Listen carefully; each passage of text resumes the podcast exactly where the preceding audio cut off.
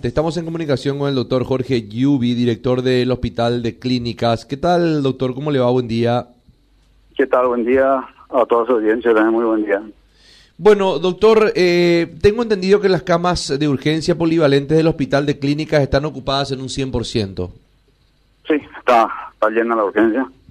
Tenemos espacio físico para recibir más pacientes. Tenemos muchos cuadros de pacientes graves, el hospital de clínica un hospital complejo y la, la, la, característica del paciente que viene también son pacientes bastante complejos, bastante complicados que requieren eh, muchos procedimientos y sobre todo tratamientos ya más complejos.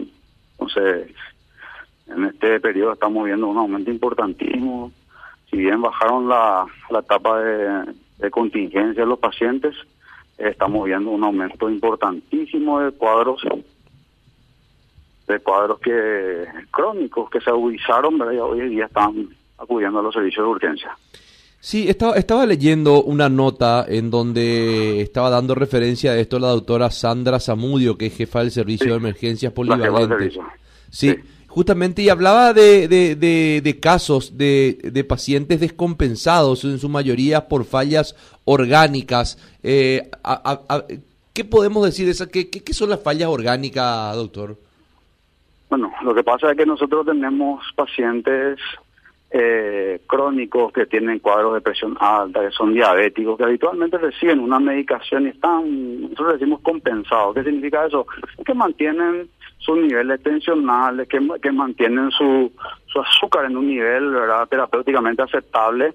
En ese contexto vemos que hay muchos pacientes con esas patologías que, bueno, eh, estas patologías en sí lo afectan a los órganos, a los diferentes órganos, en su microvasculatura, o sea, en la, en la irrigación vascular mínima, y van produciendo un deterioro eh, progresivo de, estos órganos. Entonces, cuando existe una alteración dentro de lo que es eh, los niveles de azúcar muy elevados, cifras tensionales muy elevadas. Entonces, el paciente se descompensa y puede sufrir eh, algún tipo de, patología aguda, por ejemplo, un derrame cerebral, un coma cetoacidótico que se ve en los diabéticos, un coma diabético comúnmente conocido eh, el paciente hipertenso puede hacer un, un, derrame cerebral o si por ahí es portador de una, neurisma, ese neurisma puede sufrir una lesión, puede romperse, eh, todo tipo de, situaciones que se agudizan dentro de pacientes que ya estaban previamente enfermos, de tener un cuadro de presión alta, un cuadro de diabetes, pacientes con problemas renales que están en diálisis. Bueno, estos pacientes son pacientes complejos, que requieren cuidados eh, multidisciplinarios en todas las áreas. Ahora, esta ocupación al 100%, doctor, ¿es algo que antes de la pandemia ya se tenía o solamente ahora se está dando este fenómeno?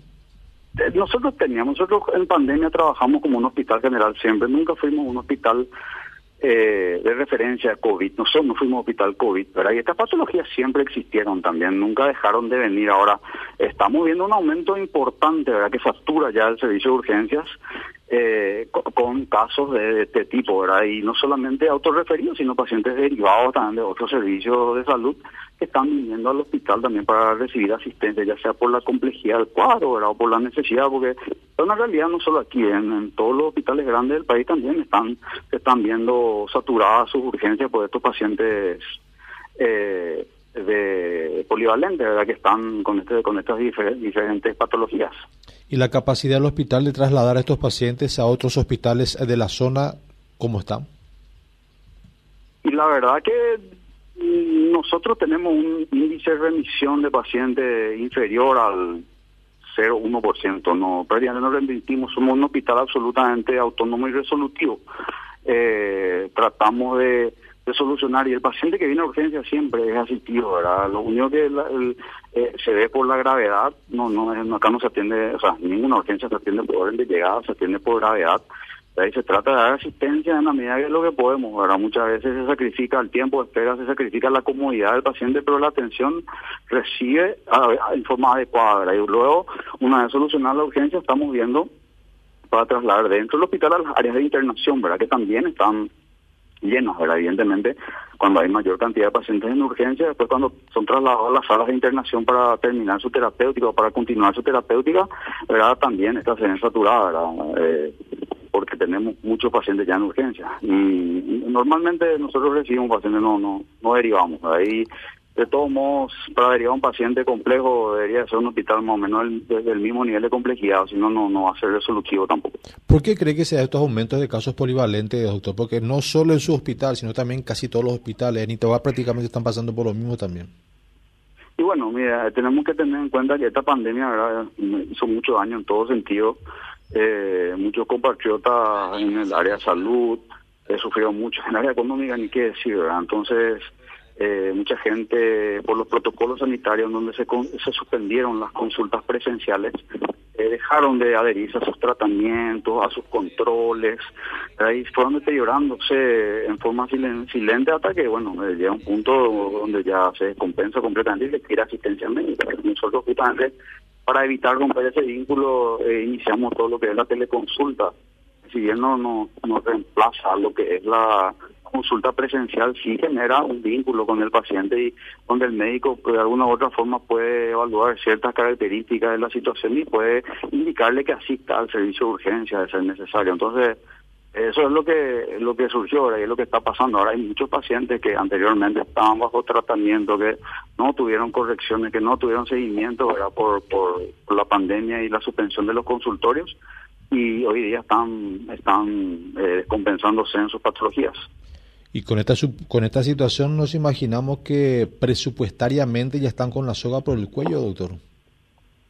Nosotros hace años estamos presupuestariamente con la soga por el cuello. El, presupuesto asistencial del hospital de clínica es insostenible para el nivel de asistencia que nosotros damos. acá hay muchas quejas de falta de insumos, de falta de laboratorio, de falta de muchas cosas, ¿verdad? Y eso se debe a que nosotros no tenemos la capacidad de adquirir eh, los medios necesarios para poder ir hacia adelante. Estamos peleando en todos los ámbitos. Nuestro decano, el profesor Omar Cuenca, que está eh, iniciando su periodo de, decanato, eh, estuvo haciendo gestiones a todos los niveles, Hacienda, el Congreso, para ver que se se reestructure y que se sincere el, presupuesto. nosotros no podemos seguir atendiendo la cantidad de pacientes que atendemos, de la complejidad que atendemos y tener el mismo presupuesto que en el 2015. doctor. Doctor Pillapo, con pocos recursos, con poco recurso económico, digo, ¿cómo hacen para, para sostener toda esa estructura gigantesca que es el hospital de clínicas? Mira, eh, Acá el, valor principal del hospital son sus recursos humanos. Sus recursos humanos son invaluables. Los médicos, enfermeras, administrativos que trabajan en el hospital de clínica eh, bueno, siempre siempre existen excepciones. Problemas hay siempre, ¿verdad? En, todo en todo en todo conglomerado de gente, ¿verdad? Pero la mayoría vive por el paciente y hace lo imposible, ¿verdad? Y por supuesto que ese déficit presupuestario se traslada al bolsillo del paciente también, ¿verdad? Y muchas veces nuestro paciente es insolvente, o sea, ¿qué hacemos? Bueno, ahí se ingenian y se buscan eh, donaciones, acudimos a Viden, acudimos a, a eh, ¿cómo se llama?, estas fundaciones, y vemos lo que se puede hacer y hacemos. Y, seguimos adelante, ¿verdad? Si nosotros vamos a dejar de trabajar por no contar de repente con, la terapéutica no tienen que cerrar el hospital y vamos a dejar eh, eh, a gente sin asistencia, ¿verdad? Y, eso, ¿dónde, ¿dónde se va a absorber eso, ¿verdad? Por eso es necesario que el, que el presupuesto de, esta institución se, se sincere, se sea adecuado para la asistencia que nosotros damos. Nosotros no tenemos ni para cubrir el 30-40% de la terapéutica de un paciente.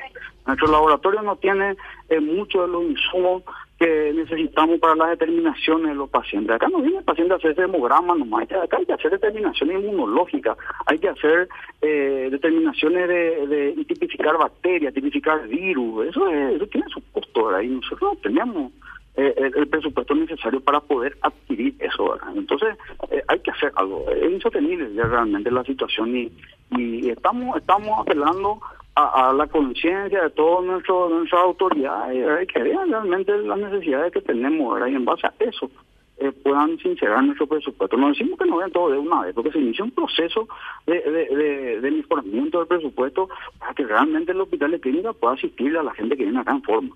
Doctor, muy amable, muchas gracias. Gracias a usted.